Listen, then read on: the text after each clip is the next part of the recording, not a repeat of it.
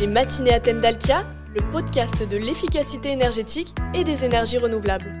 Bonjour, bienvenue. Je vous propose aujourd'hui de partir à la montagne. Ce réservoir de biodiversité est en première ligne face au dérèglement climatique. Fonte des glaciers, irrégularité des chutes de neige, hausse des températures, les défis sont nombreux, mais heureusement, les acteurs de la montagne se mobilisent en faveur de la transition énergétique et écologique. Dans cet épisode, nous ferons le point sur les solutions efficaces et innovantes qui existent, en compagnie de Franck Egidio, le responsable développement du pôle montagne de Dalkia, et puis vous découvrirez les actions et stratégies d'efficacité énergétique et de décarbonation mises en place par la commune de Valorcine, en Haute-Savoie. Matinée à thème d'Alkia, animé par Paul-Emmanuel Géry. Bonjour Franck Egidio. Euh, bonjour Paul-Emmanuel. Vous allez être notre guide de montagne dans ce podcast. Vous êtes responsable développement du pôle montagne de Dalkia. Un mot tout d'abord sur votre métier. Les services énergétiques dans cet environnement comportent forcément des spécificités. C'est pas tout à fait comme en plaine. Tout à fait, bien sûr. Il y a des spécificités. La première étant liée aux conditions euh, climatiques et d'accès. Vous avez des stations qui sont en altitude, bien entendu, 1600, 1800 mètres euh, comme à Boria, où il fait déjà une demi-heure pour monter en voiture avec euh, souvent des conditions de neige, de verglas, des cols fermés, des embouteillages au moment des départs et arrivées des vacanciers, etc. Il y a aussi des espaces, des stations vertes où la voiture est bannie, ce qui rend plus complexe les interventions. Alors comment faites-vous dans ces cas-là? Vous vous déplacez en raquette, en traîneau? Vous ne croyez pas si bien dire. C'est la m'est arrivé d'utiliser des chiens de traîneau pour accéder à une station euh, et revenir avec un cheval qui traînait également un traîneau. on s'adapte. Hein. Vous avez aussi des interventions en montagne ou dans un refuge, il a fallu en urgence changer une chaudière. On a récupéré une chaudière d'un autre refuge qu'on a héliporté pour pouvoir l'installer quelques jours, pour continuer à avoir de l'eau chaude, pour enfin après pouvoir dépanner. Parce que dans ces refuges, quand on a 2000, voire 3000 mètres d'altitude, on ne peut pas rester sans eau chaude sanitaire, mais non seulement pour le confort, mais surtout pour la sécurité des installations.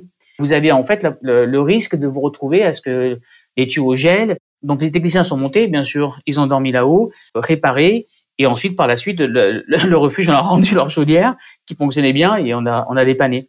Donc ce sont effectivement des aventures, je dirais, assez exceptionnelles qu'on vit en montagne, mais ce sont des anecdotes. La plupart du temps, c'est du service et euh, ce sont l'accessibilité et les habitudes que nous avons de travailler euh, qui font qu'on peut raconter ce type d'histoire. C'est vraiment très particulier c'est un autre monde, mais qui fonctionne très bien. La saisonnalité, l'essentiel de l'activité se fait en hiver, doit avoir des conséquences sur les chantiers. Ah bien sûr, un d'activité en montagne euh, a également des conséquences importantes sur les chantiers. Bah, les plannings qui doivent être respectés, euh, les travaux effectués avant l'arrivée de la neige, euh, ça, ça attend pas. Hein, il ne peut pas avoir un, gagner un petit peu de temps, un peu plus de délai. Non, c'est pas possible parce que c'est le climat qui veut ça. Et cela demande une, donc une gestion de travaux très très fine. Et j'imagine qu'en plus, vous devez faire preuve de réactivité. Alors de la réactivité, on a vraiment une très grosse culture sur la sécurité. Les interventions par moins 20 degrés sont difficiles, les déplacements aussi. Et la réactivité, c'est indispensable. Euh, quand les personnes sont en difficulté, elles ont besoin de quelqu'un qui intervienne vite pour réparer et soit très compétent. Euh, nous intervenons même quand ce n'est pas prévu euh, sur la base du contrat, et puis après on s'arrange avec le client. C'est tout un état d'esprit. L'autre particularité des activités de montagne, c'est le pic et l'intermittence. Dans une résidence locative, vous savez, euh, locataire vient pour passer une semaine de ski, mais ça a un coût et avec une tolérance zéro. C'est-à-dire que, en fait, pendant une semaine pour lui, une panne de chauffage ou un manque euh, de choses sanitaires, c'est inadmissible. Il faut que ça marche. Le pic se déroule, j'imagine, au retour des pistes en fin d'après-midi. À ce moment-là, tout le monde veut se doucher ou prendre un bain. C'est ça, c'est que tout le monde veut de l'eau chaude sanitaire à 17 heures du retour des pistes au même moment. Donc, il faut pouvoir faire face à une demande tout en optimisant les coûts et l'efficacité énergétique.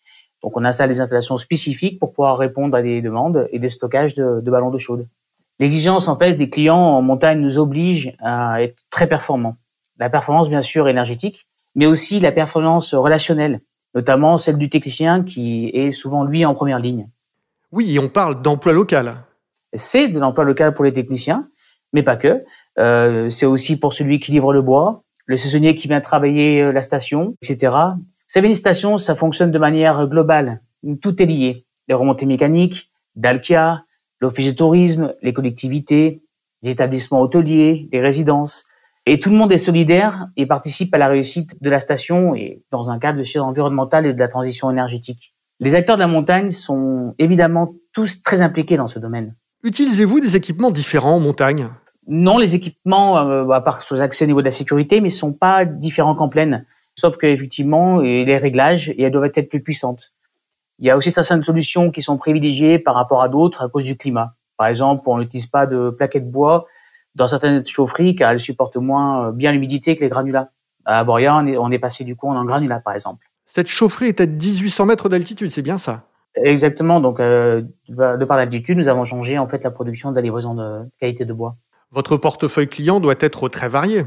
Oui, c'est d'intérêt, c'est riche, mais c'est complexe. Donc, euh, vous avez euh, un portefeuille on travaille dans les syndics de copropriété, les stations, les relations avec les clients. Et donc, on en a à Avoria, Méribel, Courchevel, Valorcine, Chamonix, la vallée des Belleville, avec Val Thorens, bien sûr, et les Ménuires où on a soit des réseaux de chaleur, ou on assure soit la performance énergie euh, électrique. Les matinées à thème d'Alkia, le podcast de l'efficacité énergétique.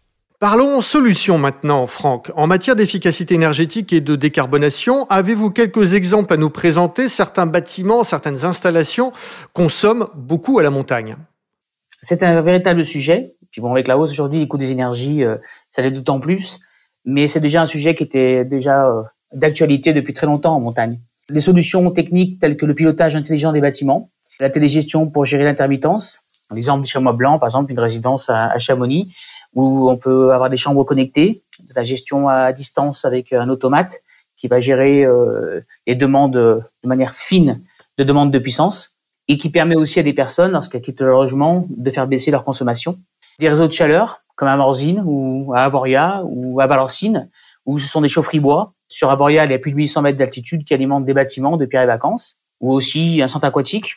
C'est une chaufferie euh, bois granulé avec une chaudière électrique qui vient en complément pour alimenter euh, en eau chaude sanitaire ou en chauffage tous les bâtiments de la station. C'est un mix énergétique euh, de plus de 86% de biomasse. C'est d'ailleurs un site pilote chez Dalkia sur notre solution des mix pour affiner le rendement et la capacité du réseau. Ces chambres connectées sont particulièrement intéressantes. La température se programme automatiquement en fonction des dates de réservation, d'occupation. Et puis le matin, quand on part skier, il suffit d'appuyer sur un bouton pour réduire la température. C'est donc très simple.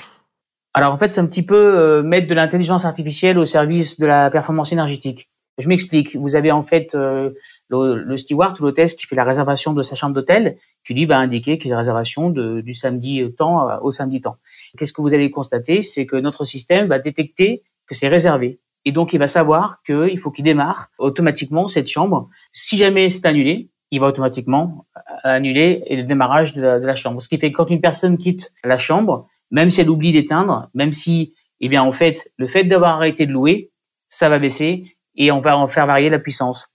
De même que quand, en fait, pour faciliter la tâche d'une personne qui quitte son logement en montagne et qui n'a pas envie de baisser tous ses robinets radiateurs, on installe un bouton de sortie de chambre pour qu'ils comprennent, euh, qu'ils puissent utiliser. On agit sur le comportemental des gens et ça, ça fonctionne très bien. Quelles sont les autres solutions à votre disposition pour les bâtiments énergivores? Alors là, euh, quand on a parlé du pilotage, on a parlé surtout des installations dites secondaires, mais vous avez aussi toutes les installations dites primaires, en fait, les productions sur lesquelles on peut travailler. On peut travailler sur la récupération d'énergie, d'énergie chaleur fatale, par exemple avec une patinoire où on va récupérer la chaleur de la patinoire pour alimenter un centre aquatique et du coup fournir de l'eau chaude euh, venant de cette énergie. Euh, une présence locale permettant d'éviter les risques et les dérives, qui vient en complément des outils des maîtrises d'énergie à distance. C'est très important la proximité. Besoin d'hommes pour être présents et réactifs aussi pour suivre la performance. Et puis aussi, aujourd'hui, il y a des marchés globaux complètement liés à la performance, mais qui intègrent le bâti, l'isolation, la réhabilitation des bâtiments en station, ce sera un très grand sujet euh, demain. Parce que les stations sont vieillissantes et il y aura un gros sujet sur lequel aujourd'hui on travaille. Je vous propose maintenant d'écouter le témoignage d'un des clients d'Alkia. François Coutagne est conseiller municipal en charge des réseaux secs et humides et de la gestion des énergies à Valorcine. Cette commune montagnarde de Haute-Savoie, à 15 km de Chamonix, est située à 1300 mètres d'altitude et elle est en première ligne face au dérèglement climatique. On a des hivers qui sont beaucoup plus courts qu'avant. On a 30 jours d'enneigement moindre qu'avant. On voit que bah, par rapport au réchauffement climatique, on, a un effet démultiplicateur par rapport à ce qu'on trouve en plaine, notamment par la perte de volume et la régression des glaciers qui est vraiment visible au quotidien maintenant. On a une élévation de température, on va dire, de plus 2 degrés par rapport à la normale.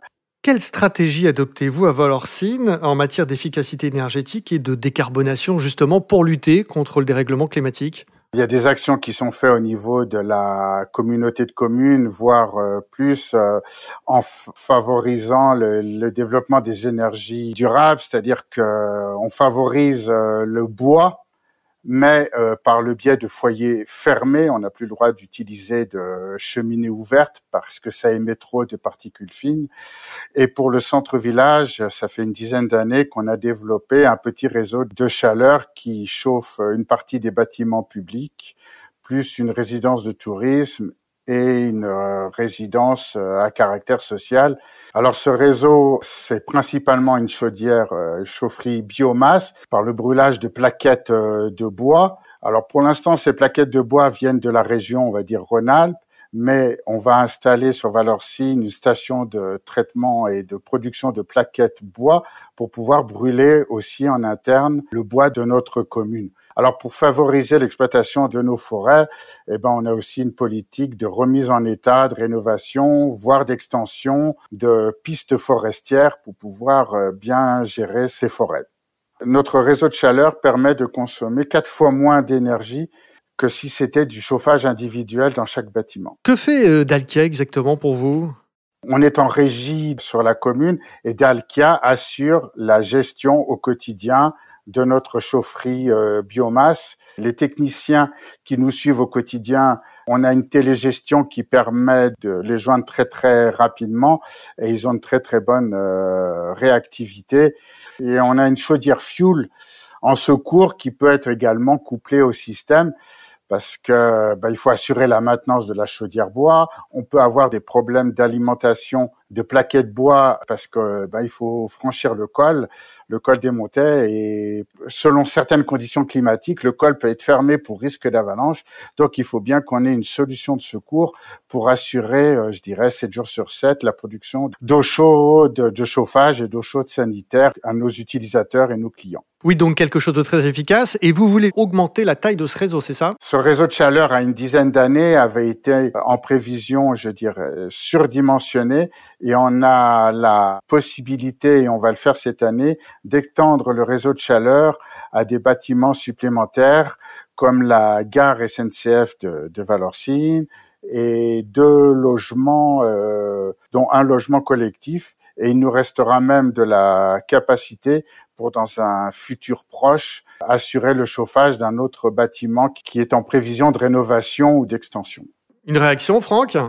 Bah, c'est un réel plaisir de pouvoir travailler avec euh, cette commune parce qu'effectivement, c'est exemplaire dans le cas de la transition énergétique. Ça montre des solutions bas carbone en montagne, euh, une chaufferie bois et des possibilités euh, de développer des énergies renouvelables en montagne. ça développe l'emploi sur le territoire, puisqu'il y a des livraisons de bois qui sont faites par des locaux, des personnes qui travaillent sur place à la commune. Ça développe le tourisme en montagne, puisqu'il permet d'avoir une station qui aussi aujourd'hui est en lien euh, direct avec la commune. Et puis même euh, dans le futur, ils vont même raccorder à ce réseau euh, la gare SNCF qui fait la petite ligne qui fait toujours un petit peu rêver que l'on voit le train rouge et blanc qui traverse la Suisse via Chamonix et ensuite qui vient du Valais. Donc euh, c'est vraiment une bonne chose de voir que ça permet à des territoires de se développer et qu'il y ait des gens acteurs comme celle de la commune de Valorcine, qui sont des petites communes et qui sont dynamiques pour pouvoir aussi développer la transition énergétique. Dalkia est membre du cluster montagne. Quel est le rôle de cette association? En fait, euh, le cluster montagne, c'est un, un, club en fait. Alors aujourd'hui, cluster, c'est un peu, on va dire le club de la montagne, d'entreprises qui sont spécialisées, mais dans tous les domaines, que ce soit institutionnel, donc les collectivités de montagne, mais que ce soit aussi des remontées mécaniques, nous les exploitants, ou en fait aussi les gens des hôtels, les services techniques ou autres. On se réunit, on échange sur notre expérience pour pouvoir avancer tous ensemble. Donc c'est un réseau d'élus, d'entreprises pour la faire évoluer et qu'on puisse avancer dans le bon sens. Alors bien sûr, le sujet environnemental, efficacité énergétique c'est nous qui le menons. Talkia au sein du cluster, euh, mais vous avez d'autres thèmes qui sont comment développer la montagne l'été et qui sont traités par d'autres entreprises. C'est vrai que les stations diversifient leurs activités, ce qui forcément amène de nouvelles problématiques. Absolument. En fait, il y a plusieurs enjeux aujourd'hui. Un, un qui est majeur déjà, c'est euh, de réduire les charges de chauffage pour maîtriser le coût de l'émergement. Le sujet de la suppression du fuel, parce que le fuel est en fait euh, très utilisé encore en station. Il y a des stations, la plupart, il n'y a pas de gaz, il n'y a pas d'autres énergies. Donc, euh, il faut qu'on trouve des solutions euh, électriques, pompes à chaleur, bois. Elles doivent être impérativement euh, développées. Nos clients doivent se diversifier parce qu'il y a le sujet de la neige qui peut se rarifier. Donc, se développent des usages à forte consommation d'énergie, tels que les centres acolydiques, des centres de congrès. Ils se développent leur activité. Donc, comme ils complètent l'offre qu'on dit, qu'on appelle tout ski, ils la complètent. Il faut que nous, on puisse s'adapter à des installations de plus en plus complexes on accompagne nos clients pour travailler dans ces nouvelles activités. On gère pas un centre de congrès à 1800 mètres d'altitude comme on le gère en plaine, donc on doit s'adapter. C'est vrai qu'en plus, les acteurs de la montagne, je dirais qu'ils ont une culture commune. Alors, passionnés, certainement, il faut l'être, mais surtout un esprit et le respect euh, de la montagne et de ses bienfaits. C'est ça qui est vraiment agréable de travailler avec toutes ces personnes. Moi, j'adore la montagne et je pense que les gens qui y travaillent en ont besoin parce que c'est pas une semaine de vacances la, montagne, c'est aussi euh, des efforts. C'est pas toujours facile d'intervenir. On travaille tous dans l'ombre pour satisfaire les skieurs, les gens qui y travaillent, et c'est important aussi qu'ils puissent retenir les jeunes qui vivent dans les villages de ces montagnes, qui partent pas dans les villes. Il faut protéger cet emploi. Il faut vraiment que ces montagnes soient durables. J'aime bien dire ça. Et puis c'est vrai, vous proposez des emplois porteurs de sens avec des valeurs. Euh, la plupart du temps, des personnes qui sont là-haut, c'est leurs parents ou arrière-grands-parents on travaillait dans la montagne, on fait des métiers tout d'abord d'agriculteur, puis aujourd'hui après de moniteur, de monde du ski, et maintenant ils doivent être euh, dans le monde du digital. Et on a des personnes qui ont à cœur de travailler, de rester dans leur région pour pouvoir développer cette activité. Ah, je vous sens passionné par la montagne. Effectivement, je suis un fan de snowboard. J'ai travaillé dans plusieurs endroits, et notamment le Valais suisse aussi. Mon cœur est valaisan. Il est au Savoyard, et euh, c'est vrai que c'est toutes ces montagnes on y prend du plaisir à y travailler, même si parfois c'est pas facile. Mais vraiment, c'est une activité chez Dalkia que j'adore représenter. Merci Franck pour votre passion et votre vision de la montagne durable. Merci à vous, en tout cas, Paul Emmanuel, de faire ce type d'interview, parce que ça fait la promotion aussi de l'univers de la montagne et c'est important de pouvoir la promouvoir du mieux que l'on peut. À bientôt, en tout cas. Merci Franck et Gidio. Au revoir, merci. Voilà, c'est la fin de cet épisode. Si vous souhaitez en savoir plus, rendez-vous sur le site dalkia.fr ou contactez un conseiller par email dcm@dalkia.fr. On se retrouve le mois prochain.